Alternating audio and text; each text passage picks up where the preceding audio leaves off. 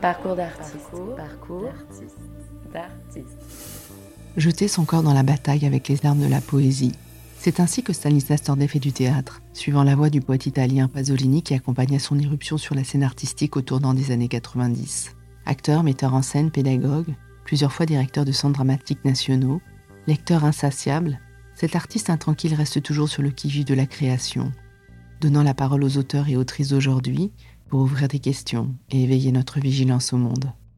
Le théâtre, pour lui, c'est une histoire d'engagement, de transmission, de fidélité et de liberté. Il nous raconte son parcours d'artiste. Bonjour Stanislas Nordet. Bonjour. Vous êtes acteur, metteur en scène, pédagogue, directeur de théâtre. Vous avez dirigé le Théâtre national de Strasbourg durant près de dix ans. Et vous avez signé quelques 60 mises en scène de théâtre, une vingtaine pour l'opéra. Vous avez joué dans une quarantaine de spectacles. Et euh, en fait, dans ce parcours prolifique, il me semble qu'une ligne se dessine, celle du texte, qui sous-tend toutes vos créations. Et d'ailleurs, euh, quand on vous croit, vous avez toujours au moins un bouquin dans votre sac.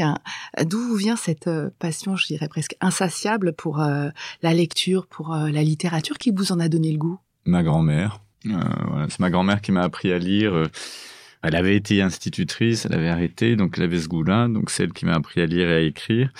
Aussi loin que je m'en souvienne, euh, j'étais le petit garçon qui râlait d'aller à la plage, voulait rester lire ses bouquins dans la maison de vacances, etc. Et puis, ma grand-mère lisait Agatha Christie, donc je pense que les premiers trucs que j'ai lus, c'était Agatha Christie. Et puis, petit à petit, il y a eu cette, cette passion de de lire, lire, lire, et qui est devenu presque naturel après dans l'idée de, transmettre les textes à des spectateurs, parce que finalement, même aujourd'hui, ce que je fais, c'est que quand il y a un texte qui me bouleverse, qui me traverse, j'ai envie de le faire connaître à d'autres, donc euh, je le mets en scène. C'est aussi bête que ça, hein, le, chemin.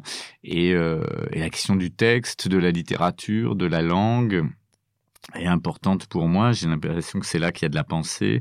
Donc on fait passer de la de la vie, puisqu'on fait passer de la pensée euh, dans le corps des acteurs et dans le corps des spectateurs. Donc le, le voilà, cette ligne-là. Euh, et après, le texte contemporain, on va dire, dans, dans la mesure où, euh, par passion, je crois, et par militantisme, mais par passion d'abord, ça me plaît de me dire que à force de creuser les textes contemporains, on déniche ce que seront les classiques de demain, quoi.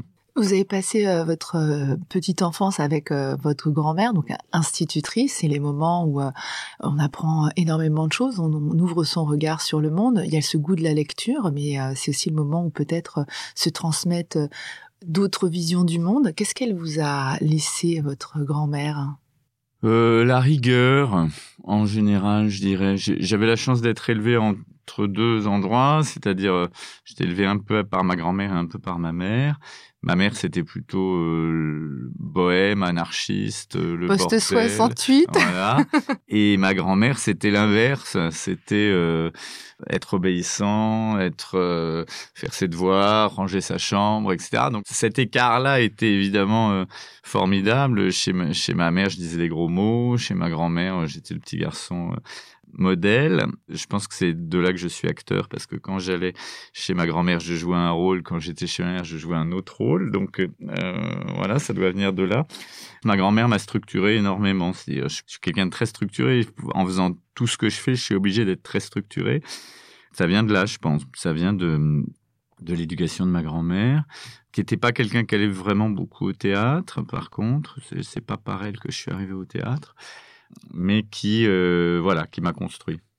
Alors comment euh, êtes-vous arrivé au théâtre? Puisque votre maman euh, Véronique Nordet était comédienne On a l'impression que voilà le, chemin était tout tracé, vous étiez quasiment prédestiné et c'est venu comment? C'était suivre le chemin familial puisque votre père était aussi un homme de l'art, Jean-Pierre Mocky? Bah pas du tout. C'est plutôt en m'échappant. Donc moi je vivais avec ma mère. Ma mère c'est pas de mon père et ma mère avait complètement arrêté des activités artistiques pour plein de raisons personnelles. Elle était sur d'autres chemins. Moi quand j'étais gamin, je rêvais pas du tout de faire d'être artiste ou quoi que ce soit. Hein. Je pensais plutôt être journaliste ou prof d'histoire et puis, bah, l'anecdote, elle est marrante parce que euh, ben, je, on m'envoie euh, en Angleterre pour apprendre l'anglais, comme on le fait avec des tas de, jeunes gens. je dois avoir 15 ans. Et puis arrivé là-bas à Brighton, il faut choisir entre canoë, kayak et théâtre. donc c'est euh, grâce au kayak que vous êtes bah, devenu. à l'époque, j'étais pas très sportif, euh, donc canoë kayak, c'était même pas la peine d'essayer. Donc j'ai choisi théâtre, mais comme ça, c'était même pas dans ma tête, quoi. Je, voilà, même pas. Et puis euh, voilà, comme Claudel dans la cathédrale, vraiment, c'est de l'ordre de la révélation. C'est-à-dire dans ce vieux théâtre à Oxford. Et je reviens en France et je dis à ma mère, je veux faire du théâtre. Elle me dit, c'est hors de question. Et puis petit à petit, bon ben voilà, je finis quand même par commencer ça. Mais c'est vraiment par hasard. C'est pas du tout. Euh, J'étais pas prédestiné. Euh, ça a vraiment surgi dans ma vie. Je pense aussi que c'est pour ça que ça m'a remporté à ce point-là, c'est parce que c'était un surgissement. Vous vous lancez donc euh, dans le dans le théâtre. Comment, ça se passe euh, l'apprentissage? Quand je suis rentré, j'ai dit à ma mère, j'étais au lycée, hein, euh, et j'ai dit à ma mère, euh, voilà, c'est important pour moi d'apprendre. Donc elle m'a, elle m'a orienté dans un premier temps vers d'anciennes amies à elle euh, qu'elle avait rencontrées chez Tania Balachova, Vera Gregg, Ada Lonati. Donc je suis allé voir les, les cours de ces femmes-là que j'ai suivis pendant un certain temps. J'en étais pas totalement satisfait, donc je suis revenu vers ma mère. Je lui ai dit, écoute, euh, voilà. Et puis ma mère m'a dit, euh, bon bah moi je vais t'apprendre. À partir de ce moment-là, ça c'est une très très belle histoire euh, de mère et de fils. C'est-à-dire que ma mère avait complètement abandonné le théâtre et elle a décidé de se remettre au théâtre en, enseignant finalement. Elle a fondé un, atelier d'art dramatique, mais elle l'a fait pour moi finalement. Et autour de ça, on a agrégé des gens et c'est devenu un espace de, on va dire, d'apprentissage du théâtre. Et donc ça lui a remis le pied aussi à l'étrier sur cette sur cet endroit-là. Et c'est elle qui m'a appris, euh, euh, qui m'a donné toutes les bases très fortes de l'acteur que je suis. Et à un moment donné, alors que je regardais les jeunes gens qui travaillaient au, plateau de théâtre, j'ai commencé à, détourner mon regard et à regarder comment elle dirigeait les jeunes gens. Donc c'est aussi là qu'est est venue, je pense, l'envie de mettre en scène. C'est-à-dire que j'ai aimé regarder comment elle disait des choses aux jeunes gens qui étaient sur le plateau de théâtre, comment ça les modifiait, comment elle faisait, pourquoi ça marchait, pourquoi ça marchait pas, etc. Donc finalement, elle a fondé deux choses euh, dans mon parcours. Elle a, elle a fondé l'acteur, mais elle a fondé aussi le directeur d'acteur, quoi. Qu'est-ce qu'elle vous a transmis? C'était quoi son approche, ses fondamentaux qu'elle vous a donnés? Elle venait de chez Tania Balachova, hein, donc de, toute la grande école euh, russe, Stanislavski d'abord, et puis etc. Donc un, un, rapport, on va dire, euh, viscéral, charnel, l'organicité, où on va chercher les choses en soi, l'engagement. Je pense que l'acteur que je suis est vraiment, vraiment très lié à ce qu'elle m'a appris, on va dire, dans, dans la façon de, de m'immerger complètement et d'être à 100 1000% dans ce que je fais. Le rapport au texte, c'est autre chose. Le rapport au texte est plus venu après avec Jean-Pierre Vincent et d'une certaine manière avec Anatoly Vassiliev, avec qui j'ai travaillé deux fois. Mais ma mère, c'était ça. C'était aussi une exigence extrême. C'était un des premiers trucs qu'elle m'a dit. Elle m'a dit, je veux bien que tu fasses ce métier si tu es le meilleur. Ça ne voulait pas dire être meilleur que les autres. Euh, je l'ai traduit par euh, on peut pas faire ça à moitié. Il faut faire ça complètement.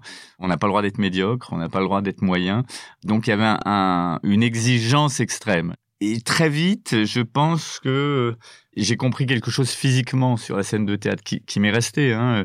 Aujourd'hui, euh, quand on me demande, on me demande souvent, mais pourquoi est-ce que tu fais pas d'image? Pourquoi est-ce que tu joues pas à l'écran? Ça, j'ai pas ça m'emmerde. C'est-à-dire que le théâtre, c'est un, il y a une chose athlétique, une chose euh, du danger, de, de quelque chose qui est, hum, voilà. Alors que le cinéma, c'est très très fragmentaire la façon dont on engage le corps, la parole. J'ai joué deux fois dans la cour du Palais des Papes euh, à Avignon. Euh, j'ai l'impression d'être chez moi, quoi. C'est ça. J'ai l'impression que je suis fait pour être euh, surexposé devant 2000 personnes, euh, le corps et la voix qui se déploient. Pour moi, là, il y a quelque chose qui est de l'ordre d'une évidence où je suis dans dans mon élément. Et ça, je pense que c'est ma mère qui m'a qui m'a posé ces, ces bases-là très très fortes. Ouais. Vous avez ensuite euh, découvert le conservatoire, vous y rentrez en, 1988. Euh, c'est une école prestigieuse. Alors comment vous avez vécu cette, cette institution, vous qui aviez euh, finalement fait vos premières années d'apprentissage dans une communauté privilégiée, composée bah, de, de, gens d'ailleurs qui vont devenir des fidèles, vraiment des compagnons de route? Alors, avant de rentrer au conservatoire, j'avais monté mon premier spectacle, La Dispute, de Marivaux. Euh, on l'avait joué au Festival Off d'Avignon. Ça avait eu un. Oui, c'est vrai que c'était incroyable. Succès. Hein. Et donc, je rentre au conservatoire un peu à un moment compliqué pour moi parce que je commence une aventure de compagnie. J'ai, euh, j'ai mes copains et tout ça. Mais bon, en même temps, Ma mère m'avait viré à coups de pied au cul de, chez elle en disant faut que tu ailles apprendre ailleurs. Euh, J'avais pas de fric du tout à l'époque, donc il fallait forcément que ce soit une école euh, gratuite. Donc c'est une des raisons pour lesquelles j'ai passé le conservatoire. Hein. Honnêtement, j'avais ça représentait rien symboliquement pour moi le, le conservatoire. Honnêtement, c'était juste une école qui était gratos. Donc j'y suis allé sans sans aucune attente. Les deux premières années ont été très dures, très très violentes. Ça me correspondait pas, je ne sais pas comment dire. C'était, euh, moi, je, je pense qu'à l'époque, j'aurais été peut-être plus heureux à l'école de vitesse ou peut-être au TNS. Euh, il y avait un côté très individualiste au moment où j'y suis allé. J'ai rencontré des camarades hein, avec qui ça s'est bien passé, mais c'était pas mon truc, quoi. C'était le conservatoire. Il y avait un, esprit qui, pour moi. Euh, était pas juste. Moi, je, venais d'une compagnie, j'avais ce, rapport au collectif, etc. Et l'enjeu du conservatoire à l'époque, je sais pas comment c'est aujourd'hui, c'était pas exactement ça. Mais par contre, conservatoire, j'ai fait, on va dire, il y a, deux choses euh, très importantes. En fin de deuxième année, je monte Bête de style de Pasolini, qui est donc mon, deuxième spectacle après après la dispute que je monte avec mes camarades. Hein, C'était spectacle de fin d'année que je mets en scène. C'est la rencontre avec Pasolini et surtout, ça change quelque chose de radical dans ma manière de mettre en scène, c'est-à-dire que quand j'ai mis en scène la dispute, mon enjeu c'était que les gens soient contents, soient ravis, euh, que les gens sortent heureux de là. Quand je fais bête de style, c'est complètement autre chose. Je commence à comprendre que le théâtre, ça peut être aussi un endroit qui est pas consensuel, mais qui est dissensuel, qui est un endroit où euh, on réunit et où on sépare les gens, où les gens sont pas d'accord à la sortie, etc. Je prends des risques. Et puis dans la, en troisième année, surtout, je, je travaille avec Jean-Pierre Vincent, qui est une rencontre fondamentale pour moi, à la fois parce que c'est un grand pédagogue, parce que il parachève quelque chose de, que, de mon acteur, de, de mon éducation de l'acteur que j'avais commencé avec ma mère, et il, il le complète d'une certaine manière dans le rapport au texte et au texte contemporain. C'est Jean-Pierre qui me qui me projette dans les écritures contemporaines parce que il nous fait découvrir Michel Deutsch, Bernard Chartreux, Roland Fichet, Michel Azama, Noël Renaud. Enfin, c'est ma première immersion dans les textes contemporains. Ma mère, elle était beaucoup plus dans des textes classiques, dans Tennessee Williams, dans Racine, tout ça. Donc c'est évidemment la rencontre avec Jean-Pierre, une rencontre humaine très forte et un pédagogue extraordinaire. Et puis là-bas, je rencontre une partie de la bande des gens avec qui je vais beaucoup travailler après, Frédéric Fisbach, Gaël Baron, Stéphanie Schwarzbrod, Richard Samut, enfin voilà, tous mes camarades de, promotion.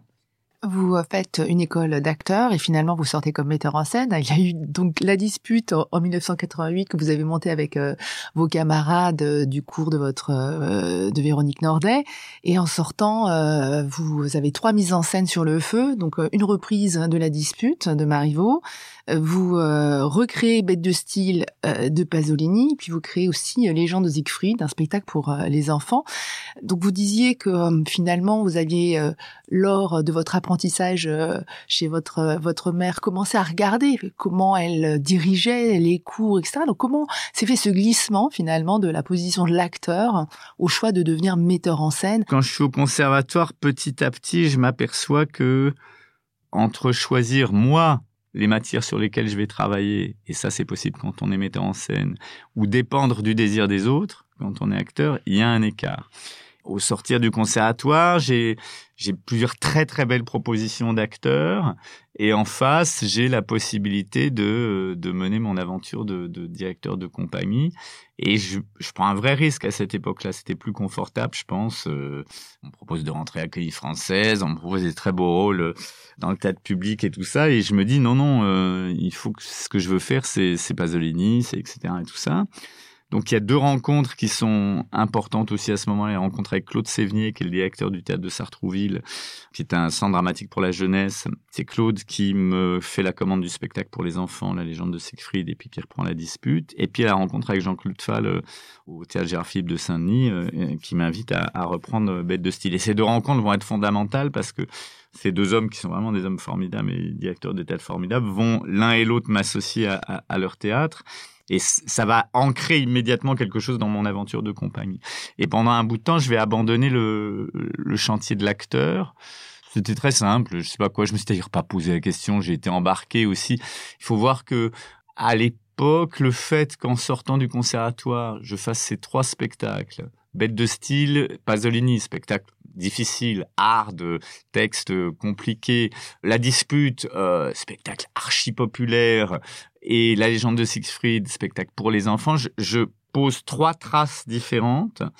Les trois marches auprès du public, auprès de la critique, auprès des professionnels. Donc ça fait une espèce de, je sais pas comment dire, de bombe, puisque les gens voient que je suis capable de travailler dans des espaces très différents, euh, des espaces très grand public, des, spectacles très avant-garde, etc.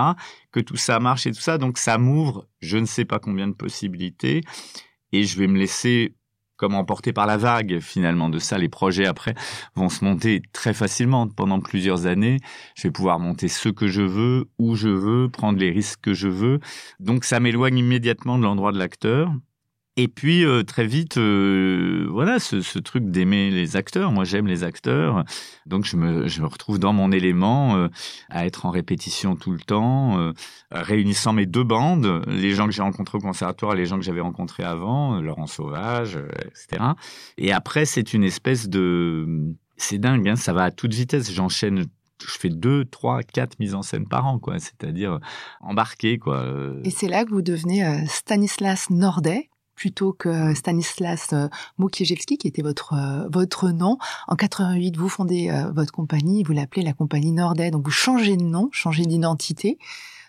c'est aussi une façon de ne pas hériter, de, choisir un autre chemin, peut-être aussi de réparer quelque chose vis-à-vis -vis de votre mère? Je voulais absolument réussir par moi-même. Donc j'avais très peur que euh, on se dise c'est le fils de Jean-Pierre Mocky et machin que ça me fasse je sais pas quoi des privilèges ou qu'on se dise il est arrivé là parce qu'il est fils d'eux ou je sais pas quoi. C'est pas du tout le cas. Je voyais plus mon père depuis euh, 16 ans. Donc ça me paraissait aberrant de garder le nom de mon père et je devais tant à ma mère finalement artistiquement je dirais autrement qu'artistiquement aussi mais notamment artistiquement que ça m'est paru assez juste de de prendre son nom pour mon nom de scène.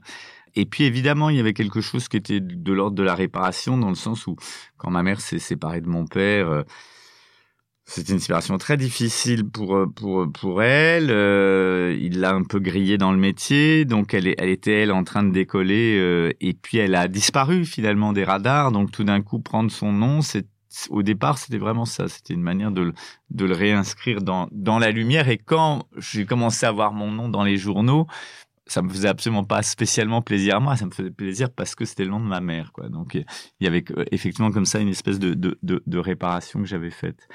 Et puis c'est aussi ne pas ne pas hériter, donc euh, peut-être mmh. rester libre. Je trouve qu'hériter c'est c'est compliqué parce que euh, surtout sur le fait que ça vous dépossède de quelque chose, que ça ça nie ce que vous avez construit vous-même par vous-même. J'ai toujours été très attentif à ce que mon chemin m'appartienne, quoi. Une question de liberté, euh, un théâtre comme un chemin de liberté. Et, oui, et aussi, je dirais même le, même dans le rapport à ma mère, je me souviens d'un moment où, dans la rencontre avec Jean-Pierre Vincent, finalement, j'ai conscience qu'il m'apprend autre chose, qu'il a un autre point de vue euh, sur le théâtre.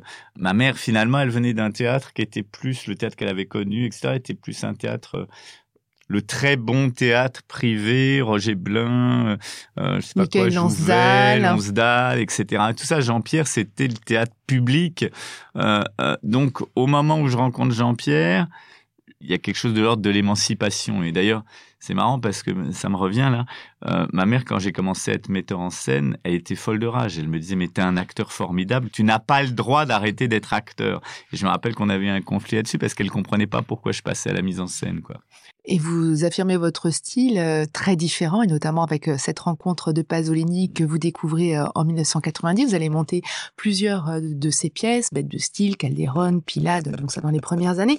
Et Pasolini, c'est aussi le manifeste pour pour un nouveau théâtre, un texte fondateur où finalement il définit ce que c'est pour lui que le théâtre, c'est-à-dire loin du théâtre de bavardage, comme il appelle ce théâtre un peu privé, émotionnel, et puis ce théâtre du geste et du cri. Donc il trace une autre voie.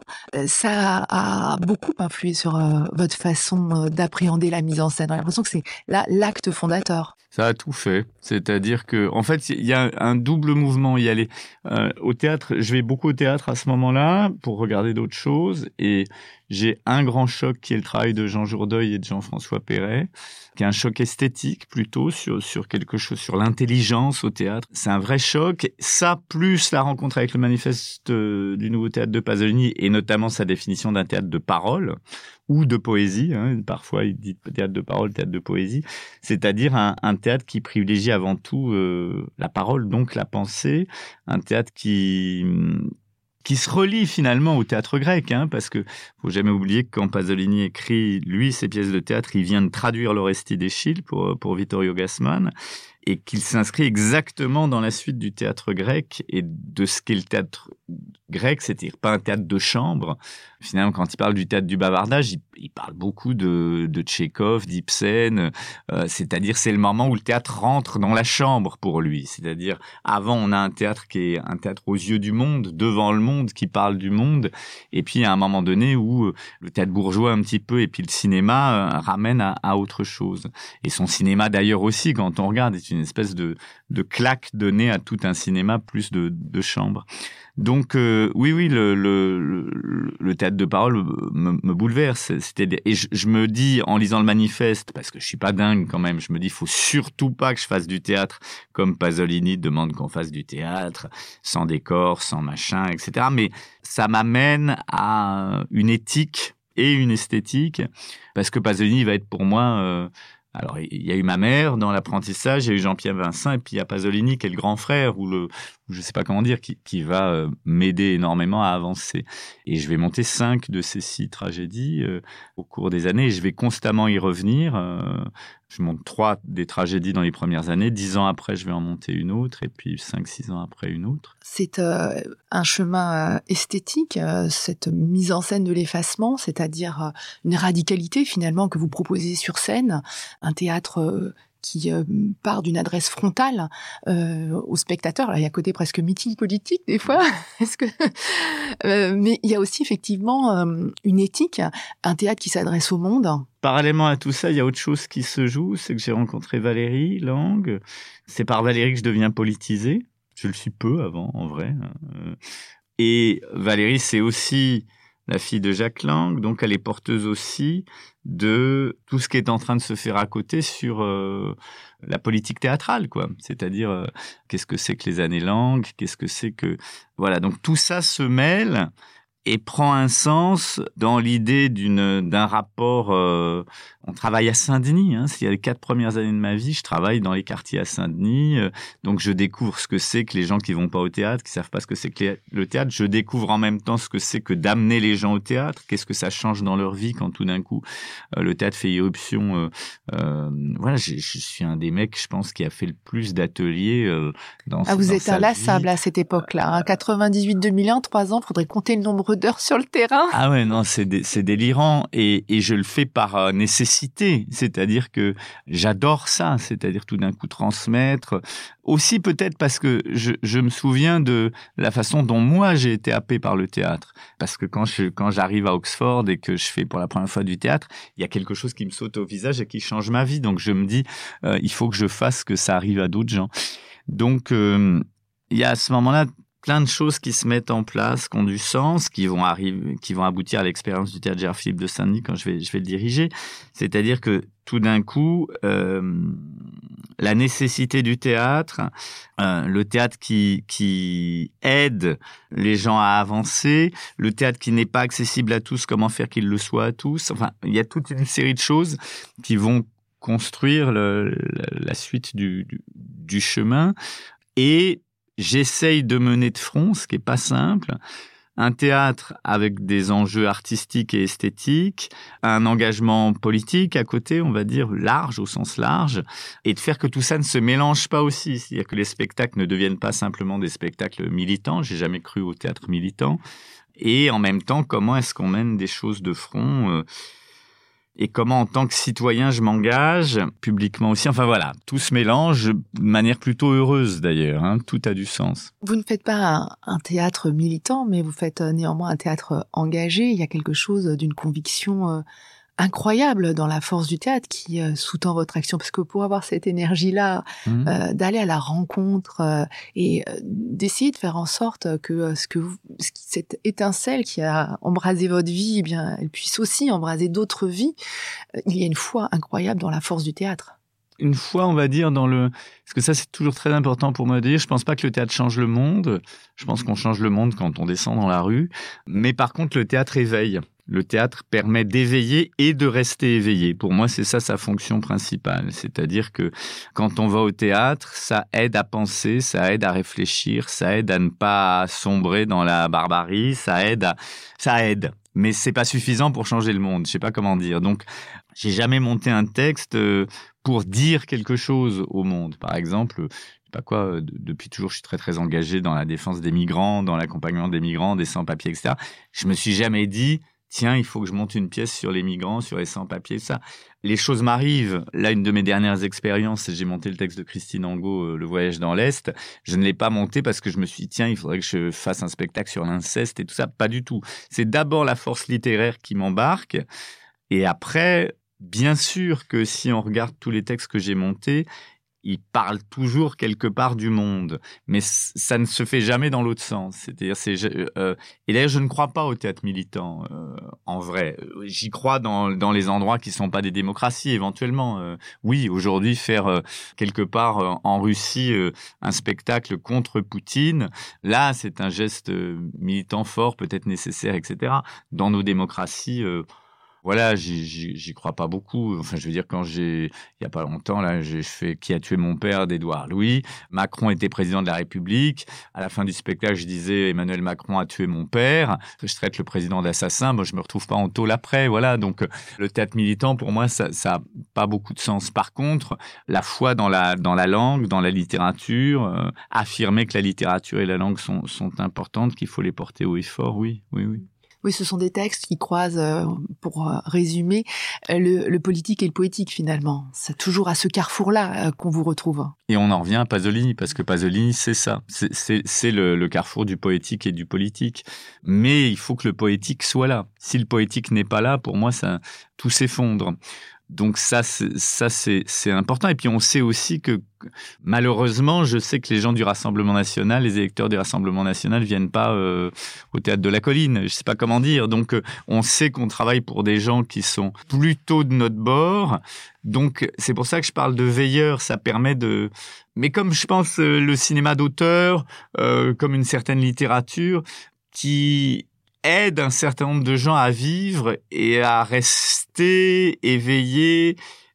Je trouve qu'on est souvent euh, condescendant sur euh, soi-disant les spectateurs abonnés de Télérama, etc. Enfin, il y a souvent une espèce de critique comme ça. Oui, euh, bah ouais, mais c'est déjà pas mal. C'est dire comme le disait Jean-Pierre Vincent, il me le disait souvent. Il me disait, euh, moi, quand j'ai commencé à faire du théâtre, bah les profs et tout ça, ils allaient pas au théâtre. je veux dire, le théâtre d'art était réservé aux gens qui avaient du fric, qui allaient au théâtre privé, machin et tout ça.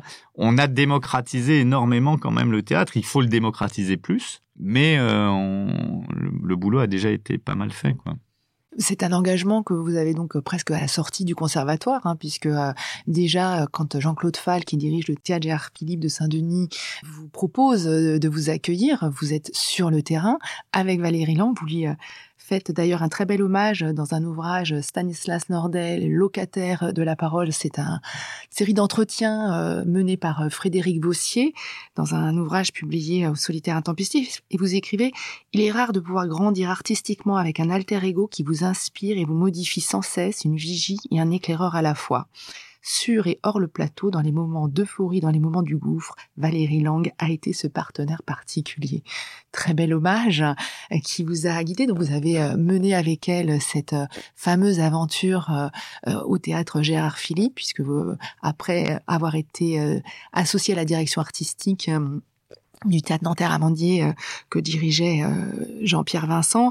98-2001 euh, vous menez votre révolution avec ce manifeste pour un théâtre citoyen. Et alors là vous êtes assez radical puisque c'est un théâtre qui est ouvert tout le temps. C'est un théâtre qui propose des textes contemporains. C'est un théâtre où tout le monde paye sa place. Alors ça ça a beaucoup beaucoup agacé à, à, l'époque, mais il y a vraiment un engagement, euh, un engagement, euh, voilà, comme ça, qui est, euh, qui est, qui est très fort et que vous avez porté avec une énergie absolument incroyable.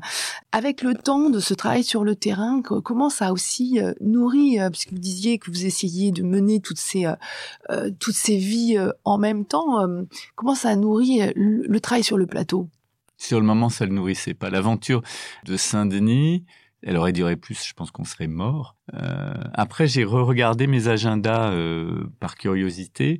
Euh, ils étaient remplis de 7 heures du matin à 1 heure du matin, sans interruption. C'est-à-dire que je faisais mes rendez-vous au café à 7 heures du matin, les premiers rendez-vous avec ces artistes et tout ça. Et j'ai une espèce de nausée même en regardant ça. Je me dis, mais comment on a fait? C'est-à-dire que on voulait tout changer. Tout, tout nous intéressait. La qualité du PQ euh, pour les spectateurs, euh, jusque euh, la qualité des projecteurs sur le plateau, la façon dont les gens étaient assis. On s'est saisi de tout en même temps. Donc, et se saisissant de tout en même temps, on voyait tout ce qui dysfonctionnait et on voulait changer tout ce qui dysfonctionnait en même temps. Donc, c'est ça qui a été formidable. Et avec Valérie, c'est parce que, évidemment, on était tous les deux aussi radicaux l'un que l'autre, donc on se, on se poussait l'un l'autre et on a super bien bossé. Et le cœur de tout ça, c'était surtout pour nous qu'on était à Saint-Denis. La plupart des gens qui vivaient à Saint-Denis n'allaient jamais dans ce théâtre-là et que ce théâtre leur faisait peur. Et donc je me suis dit, bah, comment on fait pour que ce soit possible? Donc on a travaillé à ça simplement et, et on a été euh, dans les quartiers, sur le terrain, euh, avec aussi cette ambition de faire un théâtre avec des textes contemporains ambitieux pour les gens qui viennent la première fois au théâtre. Parce que pour nous aussi, euh, on était très contre cette idée que pour faire venir des gens qui sont jamais allés au théâtre, faut leur faire des trucs un peu faciles, sympas, euh, nono nanette, etc. et tout ça. On n'y croyait pas. On se disait, et je pense qu'on a réussi à cet endroit-là. C'est-à-dire que quand on est arrivé à Saint-Denis, c'était un public, on va dire, plutôt parisien qui venait euh, au théâtre Gérard de Saint-Denis. Et en, trois ans, on, on a fait bouger euh, tous les curseurs à cet endroit-là et on les a fait bouger aussi parce que on a mis en place des choses qui étaient de bon sens. On, a divisé le prix des places par je sais pas combien. On avait une politique euh, qui était que, par exemple, au quartier des Francs-Moisins, le soir, à partir de 19h, il y avait plus de bus pour aller au centre-ville. On a inventé des choses avec la RATP pour faire. On, a tout pris euh, les choses une par une par radicalité, ça a plus aidé plus. Il y avait énormément d'enthousiasme sur les gens qui venaient à Saint-Denis, mais en même temps, on était horribles, nous, dans nos déclarations, avec les gens dont on estimait qu'ils faisaient pas leur travail. Euh, par exemple, on ne travaillait qu'aucun centre dramatique parce qu'on était contre ce système des échanges. Je te prends mon spectacle, tu prends le mien et tout ça. Les seuls centres dramatiques avec lesquels on travaillait, c'était les fédérés de Olivier Perrier et Wenzel parce qu'ils étaient pour nous dans la, dans le truc. Mais évidemment, ça nous coupait toute une partie du, du monde professionnel et on, on travaille des endroits très justes. Donc aujourd'hui, je regrette rien de ce qu'on a fait. On a partagé l'outil comme rarement, je pense, euh, des directeurs de tête ont partagé l'outil.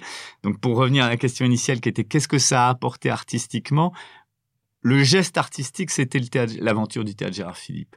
Et honnêtement, pendant que je suis au théâtre Gérard Philippe, je, je n'ai même plus aujourd'hui, si je me rappelle, je ne me vois pas sur un plateau de théâtre. Je ne me vois pendant ces quatre ans que dans les couloirs, que dans les quartiers. Et il y a deux gestes, on va dire, qui ont été importants pour moi que j'ai posés là-bas. C'est quand j'ai fait Tabac euh, de Bernard-Marie Coltès, qui était un spectacle qu'on appelait à installer partout, c'est-à-dire qui se baladait dans tous les quartiers etc. Parce que tout d'un coup, c'était revenir à l'art du théâtre, l'itinérance comme ça, où tout d'un coup, on a un projecteur, euh, deux bouts de costume, etc. Et que ça, pour moi, ça a été une chose très, très importante dans mon, dans mon chemin. Et puis, à Porcherie de Pasolini, que je fais au moment où je quitte Saint-Denis, que je fais avec 3 francs 6 sous, avec un spectacle très, très radical. On en a bavé parce que, comme on on s'est attaqué à tout le monde, et aussi au ministère de la Culture et à tout le monde. Donc on a eu un retour de bâton très fort. Ça dérangeait complètement parce que ça, ça dérangeait sur deux endroits. Ça dérangeait sur quand même sur cette histoire de, de, la banlieue, que, que qu'est-ce qui se passe là-bas et qu'est-ce qui ne s'y passe pas, voilà. Et puis on faisait aussi bouger des lignes sur cette question du partage de l'outil, quoi, qui est quand même une question sensible, même aujourd'hui, je trouve. C'est-à-dire, quand on est, euh, j'ai travaillé aussi au Théâtre National de Strasbourg, quand on est directeur d'un lieu, on n'est pas là pour se servir, on, est là pour ouvrir à d'autres artistes et, et à partager littéralement l'outil. Et donc, ça a dérangé pas mal de choses. Je pense que ça a été une aventure très importante. Aujourd'hui, quand j'en parle avec Hortense Archambault, par exemple, dont j'aime beaucoup le travail à, à la MC 93 de Bobigny, je vois à quel point ça a pu nourrir aussi des, des choses qu'elle fait, qu'elle fait elle. Euh, et on, je pense qu'on a posé toutes les bonnes questions. Euh, on a parfois répondu de manière euh, radicale. Avec l'insolence de vos avec 30 l'insolence ans. de nos 30 ans. mais ce serait à refaire, à peu de choses près, je referais à peu près les, les mêmes choses. Alors, à, au TGP, euh, vous poursuivez votre compagnonnage avec euh, le théâtre de parole de Pasolini, un théâtre donc très centré sur la parole. Mais entre-temps, euh, entre votre sortie du conservatoire et puis Porcherie, vous avez aussi fait un autre théâtre, ou en tout cas une autre expérience, puisque vous avez monté Volmont Dragon avec des comédiens malentendants. C'était un projet qui était porté par l'IVT, l'international International Visual Theatre. Voilà. euh, et donc, euh, c'est aussi une, une, aventure qui a marqué euh, votre façon de, de, faire du théâtre, parce qu'on parle beaucoup des mots, mais les mots, en fait, viennent du corps. Hein, et, et c'est aussi une époque où il y a beaucoup de, il y a beaucoup dans, dans le champ artistique de questions sur comment on fait bouger le corps. Dans euh, le champ chorégraphique, il y a ce qu'on appelle la non-danse, les Boris Charmas, les Jérôme Bell. Enfin, il y a tout ce, ce courant de pensée aussi hein, qui se qui se manifeste. Donc, euh, ça a marqué, me semble-t-il, aussi votre votre façon de travailler, votre esthétique. Effectivement, il y a deux choses qui ont marqué. Il y a, il y a Bon, le travail sur Volmont Dragon, euh, évidemment, il y a une chose qui me bouleverse à ce moment-là, c'est que je, décide de pas avoir d'interprète, donc je décide qu'on va tous apprendre la langue des signes, acteurs, techniciens, et qu'on ne va communiquer pendant les répétitions qu'en langue des signes. Donc ça change un certain nombre de choses, ça déplace complètement euh, les enjeux, et effectivement, le fait de signer engage le corps différemment. Donc je pense qu'aussi bien pour euh, des gens comme Laurent Sauvage, comme moi qui étions dans l'aventure, ça, ça va bouger des choses dans notre manière après, dans, notre, dans la façon dont nous sommes acteurs, dans l'engagement du corps. Passer par là, ça, ça modifie. On, on sort pas de la même manière quand on a, quand on est passé par cet endroit-là. Et effectivement, à ce moment-là aussi, parallèlement, j'ai un peu, en tant que spectateur, quitté, euh, on va dire, l'endroit du, théâtre. Je vais beaucoup voir beaucoup plus de danse, en fait. Euh, tous mes proches sont plutôt des chorégraphes, de Mathilde Monnier à François Verret, en passant par Loïc Touzé. Après, je vais avoir effectivement ce choc. Moi, un de mes grands chocs artistiques, c'est Jérôme Bell, hein, parce que aussi, je trouvais que euh, les gens dans la danse remettait beaucoup plus de choses en question que nous, nous ne le faisions dans le théâtre. C'est-à-dire, je, je, je, trouvais que nous, on était quand même dans un certain nombre de... Même si on bougeait des choses, moi, ce que j'ai apporté sur la question de la frontalité, je pense au théâtre, c'est voilà, quelque chose à ce moment-là qui est intéressant dans, dans, dans un moment d'histoire du, du théâtre contemporain. Mais dans la danse, ils allaient vachement plus loin. Et moi, j'étais... Ça m'a énormément euh, accompagné, inspiré. Et le regard du travail des chorégraphes et euh, le travail sur le corps euh, avec Volmont Dragon va effectivement euh, changer quelque chose dans, dans mon chemin et d'acteur et de metteur en scène. De toute façon, vous n'avez jamais euh, trop aimé euh, rester sur votre savoir-faire dans votre parcours. Parce que j'ai toujours pensé que c'était des métiers où on pouvait s'installer très vite et mal vieillir. Quand on est artiste et quand on a un savoir-faire, bah, très vite on, on, peut rester sur son petit savoir-faire et puis euh, ça s'étiole d'une certaine manière. Donc j'ai toujours été paniqué, par exemple, par l'idée de devenir un metteur en scène ringard, de m'installer, de refaire mes trucs. Je vais pas citer de nom, mais il y en a des gens qui ont mal tourné, c'est-à-dire qui, qui se sont pas assez renouvelés. Donc à chaque choix d'aventure artistique, à la fois comme acteur et comme metteur en scène, à chaque fois je, je, je me mets en danger. Et c'est ce qui me fait avancer, euh, évidemment. C'est-à-dire le fait de me mettre en danger. Me... Par exemple, sur le voyage dans l'Est de Christine Angot, quand la mise en danger, c'est adapter un roman. J'ai jamais fait. Euh, tout d'un coup, bah voilà, comment je, voilà. Quand je monte Fedo, au moment où je monte Fedo, la puce à l'oreille pour la première fois, c'est est-ce que je suis capable, moi, le metteur en scène, un télo d'avant-garde, etc., de, de, de, monter un Fedo. À chaque fois, c'est important pour moi parce que j'ai peur de me répéter, j'ai peur de, de bégayer dans, dans mon geste artistique. C'est ce qui vous fait choisir un texte, c'est-à-dire quand ça résiste, puisque je, je, le disais, plus de 60 mises en scène, donc euh, il y a des choix qui se font. C'est euh, à la fois un texte où le politique croise le poétique, euh, mais aussi quelque chose qui vous résiste. Oui, je pense que, par exemple, j'ai un deuil dans ma vie, c'est de pas avoir fait d'études longues. C'est-à-dire que j'aimais beaucoup les études et euh, bon, j'ai dû choisir entre le théâtre et les études à un moment donné. Et pour moi, mettre en scène, c'est étudier euh, et donc étudier quelque chose qui me résiste par définition. Euh, je lis énormément de théâtre, ce qui est publié, ce qui est pas publié, etc. Et il y a énormément de textes que je lis qui me plaisent, mais je me dis, euh, bah oui, mais je vois comment je le ferais. Donc je, euh, je, choisis pas. Quand je tombe sur un texte qui, qui me touche et où je n'ai pas la clé, je me dis là j'y vais quoi. Parce que ça, là il y a un enjeu, il y a l'odeur du sang, il y a le fait de résoudre quelque chose, il y a l'idée qu'on va être dans un temps d'étude plutôt que dans un temps du faire. Donc oui, j'ai besoin, euh, j'ai besoin de ne pas savoir par où on entre pour me lancer dans une aventure théâtrale. C'est une des premières choses que je dis aux acteurs d'ailleurs, et notamment aux acteurs avec qui j'ai jamais travaillé, qui travaillent pour la première fois avec moi. Je leur dis, je vous préviens, je ne sais pas où, on va au début des répétitions. Je n'ai pas d'idée de ce à quoi ça va ressembler à la fin. Empruntons un chemin et puis on, on espérons qu'il nous mène quelque part. Et comment ça se passe donc concrètement euh, les répétitions? Comment se démarre cette exploration? Donc vous avez ce texte que, vous avez choisi euh, parce qu'il vous résiste, peut-être aussi parce que vous sentez que c'est le moment dans votre parcours. Euh, ça entre en résonance aussi avec des préoccupations, avec ce regard sur le monde que peut porter le, le théâtre. Et puis il faut y aller. Et là, comment ça se passe? On va dire le point commun de tous les spectacles, c'est que d'abord je, je lis tout par exemple, là, je, quand j'ai monté Christine Angot, Voyage dans l'Est, j'ai lu ou relu l'intégralité de ce qu'elle a écrit. C'est-à-dire, en fait, je, fais comme Obélix, quoi. Je tombe dans la marmite. Je tombe dans la marmite de Christine Angot. Je vais monter, euh, je sais pas, à une heure. Je vais tomber dans la marmite à une heure. J'ai besoin de ça. C'est mon premier geste à moi. Je travaille pas beaucoup, en vrai, avant. Je travaille un peu sur la scénographie, etc., parce qu'il faut bien, mais je fais énormément confiance à ma compréhension profonde, intime d'une écriture. Ça, c'est la première chose. Après, une des choses sur lesquelles je travaille énormément, c'est l'architecture, le squelette du texte. C'est-à-dire, je m'appuie énormément sur euh, le plan de travail presque de, de, l'auteur ou de l'autrice. C'est-à-dire j'essaye de savoir, euh, j'aime énormément euh, avoir les brouillons des premières versions, tout ça, de, de voir qu'est-ce qui a été coupé, qu'est-ce qui est resté. J'ai besoin de comprendre comment le texte lui-même s'est construit. Donc ça, c'est ma préparation, on va dire, à moi. Et puis après, quand les acteurs arrivent, je suis entre la table et le plateau, je dirais, c'est-à-dire que on peut pas vraiment dire que je fasse un gros travail à la table. Je demande aux acteurs d'arriver toujours le texte dessus euh, au début des répétitions. Et puis j'ai j'ai pas de méthode en, en, vrai parce que je crois pas aux méthodes.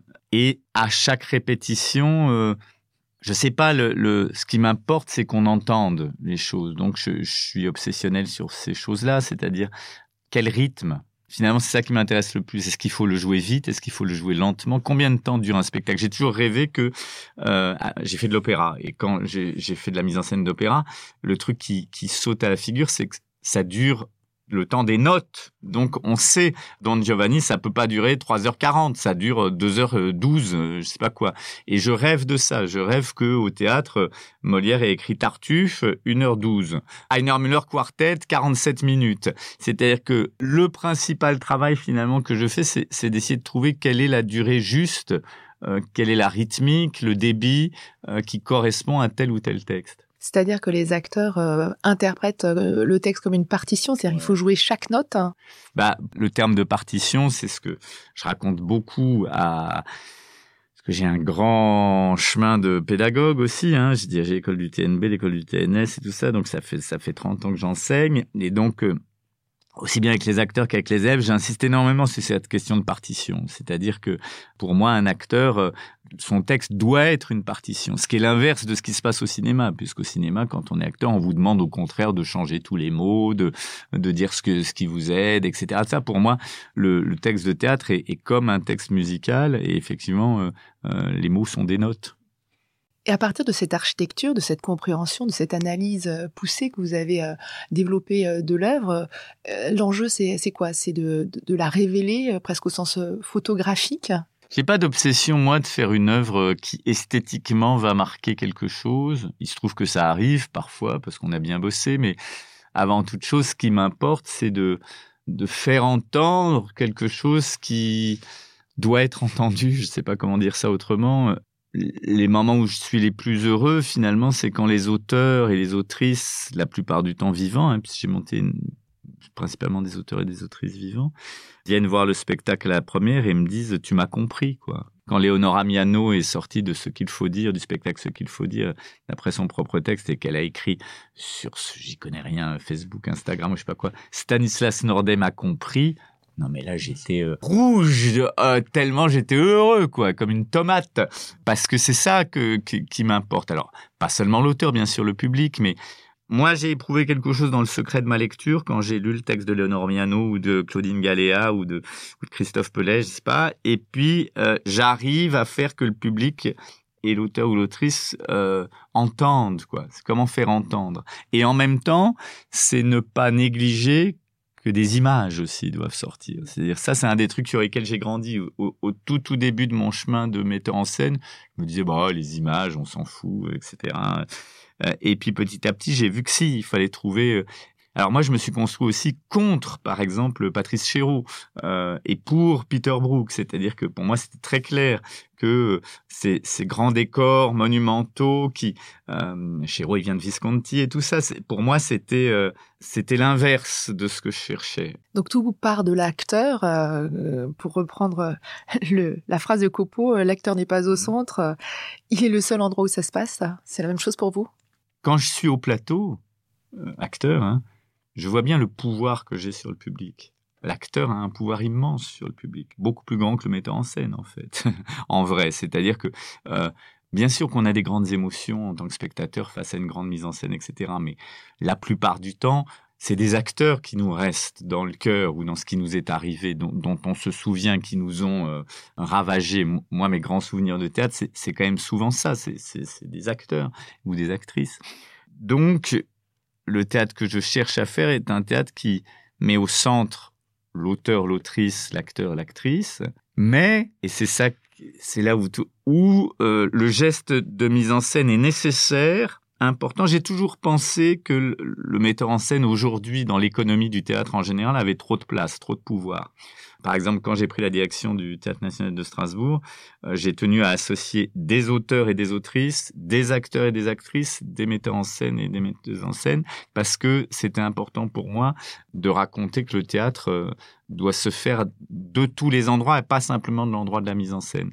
Et donc, on va dire, dans, dans mon travail, je vais prendre un autre exemple aussi parce qu'il m'a constitué. C'est-à-dire, j'ai toujours tenu tout au long de mon parcours à être payé exactement comme tous les autres gens dans, dans, dans, la distribution. Alors que souvent, mes proches me disaient non mais attends t'es Stanislas Nordet tu pourrais quand même te faire payer un peu plus que etc non c'est-à-dire que l'éthique elle est aussi là elle, est comment on est tous euh, à égalité euh, dans, dans la construction du, du geste et voilà vous avez euh, des compagnonnages forts avec euh, les auteurs contemporains, donc un engagement d'abord euh, à monter des auteurs et des autrices qui écrivent ici et maintenant, et puis des compagnonnages forts, donc avec par exemple Falk Richter, qui Pelé, Claudine Galéa, etc., etc. Comment ça se passe en répétition Vous y assistez Quelle est la place de l'auteur Ou voilà, vous immergez dans leurs œuvres et puis voilà, il y a quelque chose d'un dialogue, mais à distance. Hein.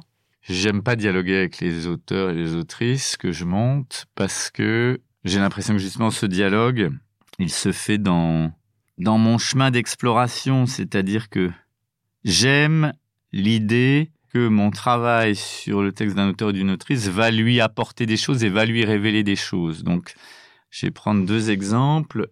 un truc que j'ai jamais compris, c'est quand Alain Françon, que j'estime énormément, hein, quand il raconte que sur les, répétitions de pièces de guerre, à chaque fois qu'il a une décision importante à prendre dans la mise en scène, il fait un fax à, à Edward Bond pour vérifier, etc. et tout ça. Moi, ça, c'est l'inverse de ce que je fais parce que je trouve que c'est important que le texte échappe à l'auteur ou à l'autrice.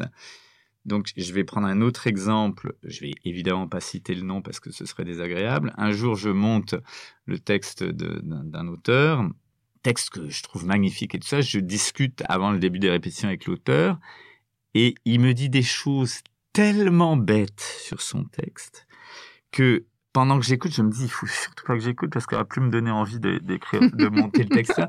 C'est-à-dire, je pense que les textes sont porteurs de beaucoup plus que ce que les autres auteurs y ont vu. Ou voilà. Donc mon pari, c'est ça, c'est d'être totalement j'aime pas le terme respecter l'auteur parce que ça veut rien dire. Je pense qu'au contraire il faut il faut forcément le trahir. Par définition quand on monte un texte on le trahit. Mais que ça soit une, une trahison sublime quoi. Et, qui va tout d'un coup faire apparaître quelque chose d'autre. Donc euh, non non je, veille à ce que l'auteur ou l'autrice soit jamais en répétition. Alors avec Falk Richter, c'est différent puisqu'on on, met en scène ensemble ces, ces, textes, donc il est forcément là. Vous disiez euh, que vous arriviez en répétition sans méthode préalable. Euh, donc ça se passe comment? C'est euh, dans l'instant présent? C'est cette notion de, justesse qui à un moment va se révéler, qui vous importe? C'est ce que va apporter finalement l'expérimentation au plateau, donc l'instant présent? Ouais, c'est archi au présent. Euh, on avance et puis euh, et puis ça dépend des acteurs qui sont là aussi. Ce serait d'autres acteurs, ça donnerait un autre spectacle. Je m'appuie quand même énormément sur les sur les acteurs. Euh, la distribution est très importante si euh, dans euh, Voyage dans l'Est de Christine Angot, c'est pas Cécile Brune qui joue Christine Angot, mais que c'était, euh, je sais pas, Emmanuel Béard, le spectacle n'aurait rien à voir parce que je, construis vraiment à partir des personnalités des acteurs, de ce qu'ils proposent au plateau, de ce qu'ils amènent, de ce qu'ils sont capables ou pas de faire à tel moment. Donc je suis, oui, complètement dans, dans le présent et c'est ce qui me plaît. Ça fait que je ne m'ennuie jamais quand on est acteur ou quand on est metteur en scène peut très vite s'ennuyer sur des répétitions. Bah moi ça c'est ma manière aussi de, de, de ne jamais m'ennuyer parce que je ne sais pas de quoi sera faite la prochaine heure de répétition, où ça va nous emmener ce travail qu'on met en œuvre. Alors oui, il y a des, il y a des entrées euh, qui se retrouvent sûrement, je veux dire, je, je suis pas complètement dans l'inconnu, mais... mais euh... Il y a ce goût de l'aventure, de l'inconnu? Oui, parce que finalement, c'est ce que je retiens le plus de ce métier de, à la fois en tant qu'acteur et en tant que metteur en scène, hein, parce que quand je suis acteur pour d'autres, ce que j'aime, c'est aussi euh, bah, pas savoir où l'autre va m'amener. Euh, j'ai travaillé deux fois avec Anthony Vassiev en tant qu'acteur. Pour ça, été incroyable pour moi parce que tout peut arriver dans la répétition. Il n'y a aucune certitude. On est très fragilisé. Il demande d'ailleurs d'apprendre le texte très tard pour pour garder l'acteur dans une extrême fragilité. Et j'ai l'impression que c'est ces fragilités-là qui font qu'il peut y avoir des choses qui adviennent pour le spectateur, quoi. Et que le spectateur peut assister à quelque chose auquel il n'a pas encore assisté parce que le risque a été pris, quoi. C'est aussi ce goût pour l'inconnu qui vous a fait revenir au métier d'acteur, puisque vous avez aujourd'hui cette posture particulière d'être à la fois metteur en scène et acteur. Mais dans un premier temps, vous avez d'abord déployé votre parcours dans la mise en scène, et puis vers 40 ans, vous revenez sur scène, avec d'ailleurs des metteurs en scène qui sont pas dans votre esthétique véritablement, c'est avec euh, Wadi qui devient d'ailleurs un partenaire euh, de, dialogue, mais vous aviez besoin comme ça de, vous déplacer euh, et d'expérimenter d'autres choses hein. quand je dis oui à, un metteur en scène euh, pour, pour aller dans son univers, c'est surtout pour pas qu'il me prenne tel que je suis. Ce qui m'intéresse, c'est, effectivement euh, de me retrouver sur des terrains euh, caillouteux, sur des terrains euh, impraticables, pour aussi me retrouver dans une situation de, danger d'une certaine manière. Et la plupart des aventures comme ça que j'ai acceptées de, de, théâtre en tant qu'acteur, c'est comme ça que je choisis, en tout cas que je fais mes choix. J'ai un luxe incroyable parce que je peux choisir mes aventures en tant qu'acteur puisque je fais tellement de trucs à côté que je j'ai pas besoin d'accepter tout ce qui arrive euh, pour manger on va dire j'ai d'autres endroits où donc ça c'est un luxe incroyable hein, parce que ça me permet de choisir vraiment les aventures théâtrales que je traverse en tant qu'acteur ça m'arrive de temps en temps d'aller dire à des metteurs en scène j'aimerais bien travailler avec toi mais par exemple quand j'ai dit à Weshdi un jour tu sais j'aimerais bien être sur un de tes plateaux de théâtre et c'était pas, je lui ai dit d'ailleurs, c'était parce que je comprenais pas comment il faisait. C'est-à-dire, je me disais, mais jamais je pourrais être dans un spectacle comme ça, comment ça marche. et donc, j'avais envie de voir de l'intérieur, quoi. J'aime énormément ça. C'est, et c'est aussi dans cette euh, figure singulière euh, d'acteur et metteur en scène que vous êtes invité en 2013 à être artiste associé du Festival d'Avignon euh, par Hortense Sarchambault et Vincent Baudrier en compagnie de Dieudonné Nyanguna qui a aussi cette, cette posture. Et là, vous montez un texte euh, par les villages de Peter Hanke. Euh, vous interprétez Hans, Hans euh, qui est une figure très particulière. on sait que c'est un texte que vous portez depuis très longtemps, qui, qui vous accompagne. Mais par les villages, c'est aussi cette déclaration sur les exploités, les offensés, les humiliés, euh, que vous avez porté euh, au théâtre, que vous avez aussi porté dans vos engagements politiques, euh, que ça soit au moment de, l'occupation aux côtés des sans-passe-pieds de l'église Saint-Bernard en 96, mais aussi au moment de la crise des intermittents en 2003, mais aussi tout récemment en 2019 quand vous avez signé une tribune Nous ne sommes pas dupes à propos des, gilets jaunes. cette façon d'être aux côtés justement de ceux qui sont les offensés, c'est aussi un, engagement euh, fort dans, votre, dans votre travail. D'où ça vient? Je pense que ça vient de, mon parcours de vie. Euh, moi, je suis né euh, dans un milieu très privilégié. Mon, mon père était un artiste de cinéma reconnu, donc voilà. Quand ma mère l'a quitté, la vie a fait qu'on est devenu un peu des déclassés. Quand j'étais petit, il y avait une bonne à la maison qui s'occupait de moi. Et puis à, à 5-6 ans, euh, je me rappelle d'été où ma mère et mon beau-père allaient voler dans les champs des carottes et des, et des choux parce qu'on n'avait pas de quoi bouffer. Donc euh, je pense que cet écart-là m'a constitué parfois on est assigné à, un endroit de la société, on n'en connaît qu'un seul, et j'ai connu les deux. Et cet arc-là, je pense, mais comme un autre arc, qui est un arc plus secret, qui est que même si ça ne se voit pas, je suis afro-descendant, c'est-à-dire que le, père de ma mère était martiniquais et mon arrière-grand-père congolais, et avant j'ai un, ancêtre qui, qui était esclave, donc cette ligne aussi là d'être blanc et d'être afro-descendant, tout ça explique aussi, je dirais, comment je suis concerné je sais pas comment dire ça autrement, mais c'est une chance incroyable pour moi d'avoir euh, ces lignes-là. Parce que je connais tellement de gens qui ne connaissent qu'un endroit. Et moi, j'ai cette chance d'en avoir connu plusieurs, à la fois socialement et, à la fois dans ce rapport, euh, oui, au, par exemple, tout mon engagement sur les, migrants et tout ça, sur les sans-papiers, je pense qu'il vient du fait que je suis afro-descendant. J'en suis sûr. C'est-à-dire qu'il y, y, a tout d'un coup quelque chose qui me, qui m'interpelle. Et donc d'ailleurs, quand j'ai monté par les villages, quand Hortense et, et Vincent Baudrier m'avaient demandé de faire un truc dans la cour d'honneur, j'ai dit, je fais un truc dans la cour d'honneur si je trouve un texte où il n'y a pas de roi, où il n'y a pas de prince, où il n'y a pas de grand bourgeois, etc. Et tout ça. Je me suis donc astreint à lire et c'était passionnant parce qu'il n'y en avait pas tant que ça des textes euh, qui parlaient des ouvriers et tout ça. Donc je suis tombé sur sur sur euh, par les villages, mais c'était intéressant pour moi et porter l'ouvrier Hans sur la scène du de la cour du Palais des Papes, ça avait du, ça avait vraiment du sens pour moi pour ces raisons-là. Et je dirais que sur les engagements, c'est toujours compliqué les engagements publics quand on est artiste, quand on est un peu connu parce que je me souviens que sur Saint-Bernard avec Valérie Lang justement, on s'était posé cette question-là très très concrètement. Donc nous, on venait en tant qu'anonyme euh, euh, aider, et puis un jour, il y a Libé, euh, Libération, qui nous appelle et qui nous dit on voudrait faire un portrait de d'artistes engagés à Saint-Bernard. Et je me rappelle de, de discussions interminables qu'on a dans la nuit avec Valérie en se disant est-ce qu'on accepte ou est-ce qu'on n'accepte pas? Qu'est-ce que ça veut dire d'être artiste engagé à la Simone Signoret, montant ça? Qu'est-ce que ça induit de positif, de négatif? Euh, Mais même aujourd'hui, euh, euh, quand je signe des tribunes, etc., je me dis bon, ok, ouais, je suis le mec qui signe des tribunes. Est-ce que ça sert à quelque chose? Comment ça? Je trouve que c'est, enfin, c'est des questions intéressantes. Et en même temps, à un moment donné, j'ai décidé que, bah ouais, finalement, si ça pouvait aider à faire bouger un peu le schmilblick, que j'apparaisse à cet endroit-là, que je me sers finalement de cette notoriété, je suis pas euh, Rihanna ni Beyoncé, hein, mais si ça peut servir un petit peu à des gens, euh, comment est-ce qu'on fait résonner un peu plus la parole qu'elle ne résonnerait si on n'était pas là finalement.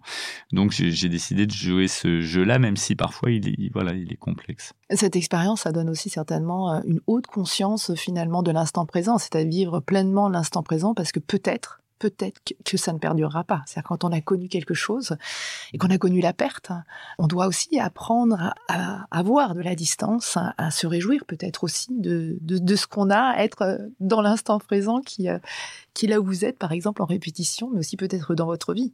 Oui, mais je, ça c'est un des trucs, mais je pense que c'est ma grand-mère qui m'a appris ça, c'est-à-dire euh, tu te lèves le matin, tu te regardes dans la glace et ça va, ouais ça va. Euh, et ça va si euh, justement tu sais, tu sais où tu es, tu sais qui tu es, tu sais pourquoi tu fais les choses. Un des trucs qui a été très important pour moi aussi, et une des choses dont je suis le plus fier, je pense, dans mon chemin, c'est que je ne me suis jamais C'est-à-dire que les dîners en ville, je connais pas. Euh, séduire euh, un directeur de théâtre pour avoir, je, sais pas mon truc et tout ça. C'est j'ai essayé de rester toujours dans cet endroit où je me dis, ce matin, je me regarde dans la glace et je peux me regarder dans la glace, quoi. Quand on commence à avoir une certaine reconnaissance, tout vous pousse à toutes sortes de compromissions. Euh, voilà à être dans le confort, dans le machin. Et ça, je pense que les engagements, on va dire, citoyens, politiques, m'ont aidé aussi à ça parce que ça permet de ne pas penser à soi d'abord, mais de penser aux autres d'abord. Quand je m'engage pour les intermittents en 2013, euh, non, c'était 2003, euh, à Avignon, c'est très paradoxal dans le sens où je défends euh, les intermittents alors que je n'ai jamais été intermittent à cette époque-là. Je ne sais même pas ce que c'est qu'une feuille d'intermittence, j'ai travaillé tout le temps. J'ai jamais été un jour au chômage. Ça raconte aussi la folie depuis la sortie du conservatoire. Et donc, je me retrouve porte-parole, porte-drapeau, et j'ai tout à y perdre parce que euh, je déplais à ce moment-là au ministère de la Culture et ça. Et pour moi, c'est important de le faire parce que euh, me défendre moi, c'est défendre les autres. Je sais pas comment dire ça. Et, puis, euh, puis voilà ce qu'on disait tout à l'heure, nous les humiliés, les offensés. Euh, quand on fait partie du cercle des privilégiés, je suis devenu à un moment donné un, privilégié. Je, veux dire, euh, j'ai rien volé. Je pense que c'est le travail qui m'a amené à la position que j'ai dans, euh, le théâtre français. Mais si on oublie les autres, si on pense qu'à sa gueule, ben on meurt, quoi. Donc voilà, ça, ça, ça c'est une chose qui a été importante pour moi et qu'il reste. Et aussi, je pense que le fait d'avoir toutes ces années continué à transmettre, à enseigner à des jeunes acteurs, etc. et tout ça, ça aussi, ça crée une conscience aiguë de la précarité des autres, de, parce qu'il n'y a pas plus précaire que les jeunes acteurs. Donc euh, voilà, ça, ça, ça aide. Quand euh, vous, prenez la direction euh, du Théâtre national de Strasbourg en, 2014, vous faites venir euh, des gens de votre bande, donc cette notion aussi de, collectif hein, que vous avez toujours choyé au cours de votre de carrière, avec cette idée presque de faire une maison d'artistes, une maison pour les artistes, hein, et donc ça a aussi innervé votre façon de vous impliquer, de vous engager totalement dans la direction d'une maison sans compromission. C'est aussi la question du partage, hein, ce que je disais, c'est comment on partage un outil, comment par exemple, une de, nos ambitions à Stéphane et à moi, chacun à notre endroit, ça a été aussi de d'aider la nouvelle génération à, construire son chemin, que ce soit Creusevaux, Caroline Guiella, euh, Gosselin, euh, euh, Thomas Joly et d'autres. c'est comment est-ce qu'on leur donne les moyens de construire leur, leur propre spectacle?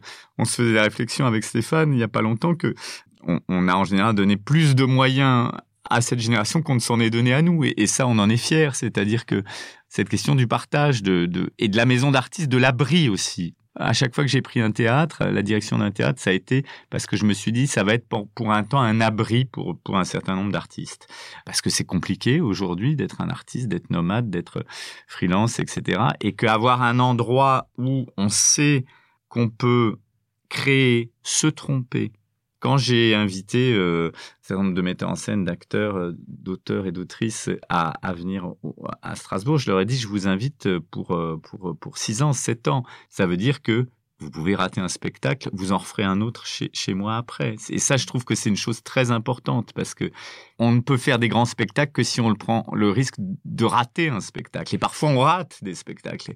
Et c'est la vie. Il ne faut pas que ça vous empêche de faire le suivant. Donc, oui, maison d'artiste, abri d'artiste.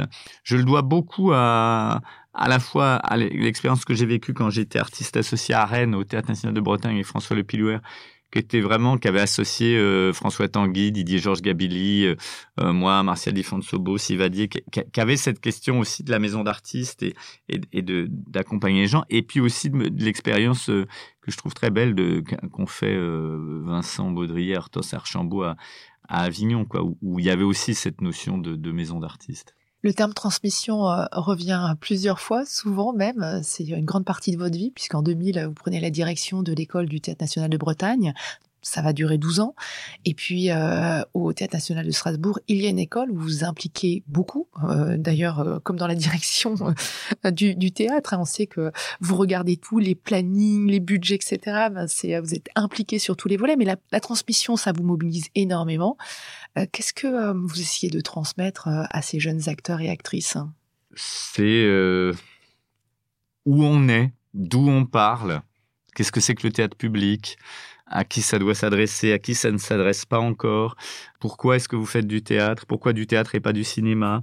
C'est-à-dire, j'essaye surtout de, de faire de ces jeunes gens euh, des jeunes gens libres, mais pour être libre, il faut être fort quoi, et savoir où on est et ce qu'on fait. Parce que très souvent, au départ, vouloir faire du théâtre, c'est c'est flou, hein, c'est euh, vouloir être acteur ou actrice.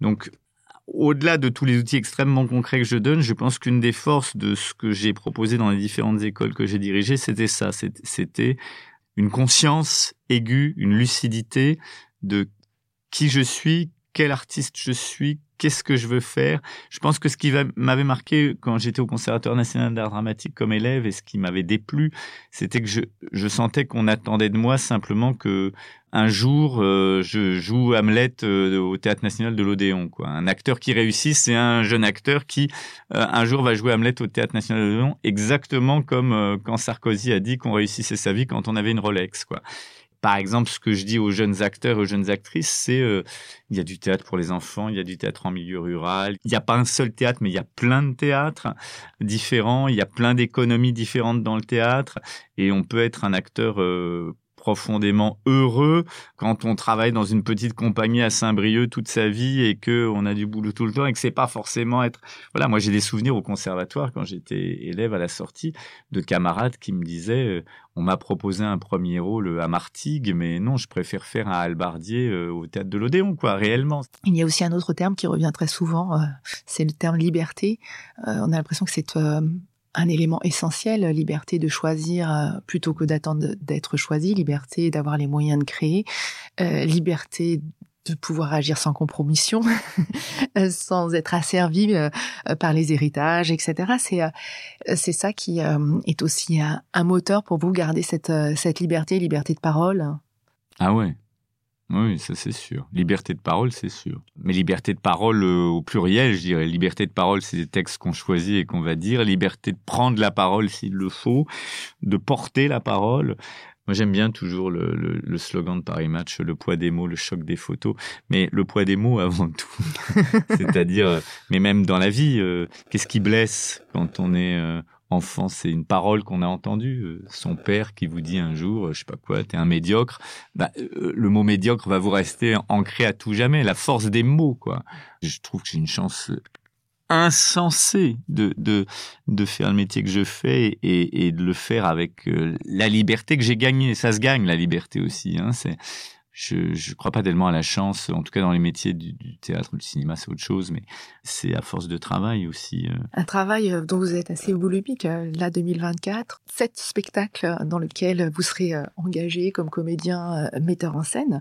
Cette, cette boulimie finalement de travail, c'est aussi sans doute pour ne pas s'endormir, mais c'est presque, on a l'impression, une assaise aussi euh, de vie, c'est-à-dire que c'est à travers euh, ce, travail, une assaise qui euh, peut-être vous permet de, vous renourrir en permanence. Mon travail me nourrit. J'ai toujours veillé en même temps à pas être déconnecté de la vie tout court. C'est-à-dire que on peut se perdre aussi dans le travail. Hein. Donc c'est comment est-ce qu'on se perd pas? Comment est-ce qu'on arrive à, à avoir une hygiène de vie? Je sais pas comment dire ça autrement mais évidemment que tout est innervé par euh, qu'est-ce que je fais dans ma vie, à part euh, passer du temps avec mes proches. Euh, bah, je lis. C'est mon passe-temps, mon plaisir, et en même temps, la lecture fait partie intégrante de mon métier, donc les choses aussi se croisent et se recroisent. Mais finalement, c'est un luxe absolu de, de pouvoir passer mon temps à lire, à transmettre les mots que j'aime à d'autres, hein, à des spectateurs, et puis d'être payé pour ça, quoi. Mais quel bonheur. Alors vous lisez beaucoup, on le sait, mais alors euh, À quand l'écriture? J'ai du mal avec produire quelque chose de moi-même parce que je fais partie des gens qui sont plutôt intimidés par tout ce qui a déjà été écrit, des normes. On m'a proposé à mille reprises pour des tas de raisons de faire du cinéma, de, mettre en scène un film et tout ça. Et puis je me disais pourquoi faire un film de plus, etc. Et donc je, je suis plutôt intimidé par les grands artistes. Puis il faut du temps je serais incapable de d'écrire pendant que je répète et tout ça. C'est tellement important pour moi l'écriture que si un jour j'écris, bah il faut que j'arrête tout et que je ne fasse que ça. Quoi. Peut-être ça arrivera, peut-être pas. Eh bien, on attendra ce, moment, peut-être, peut-être pas. Merci beaucoup, Stanislas Nordet.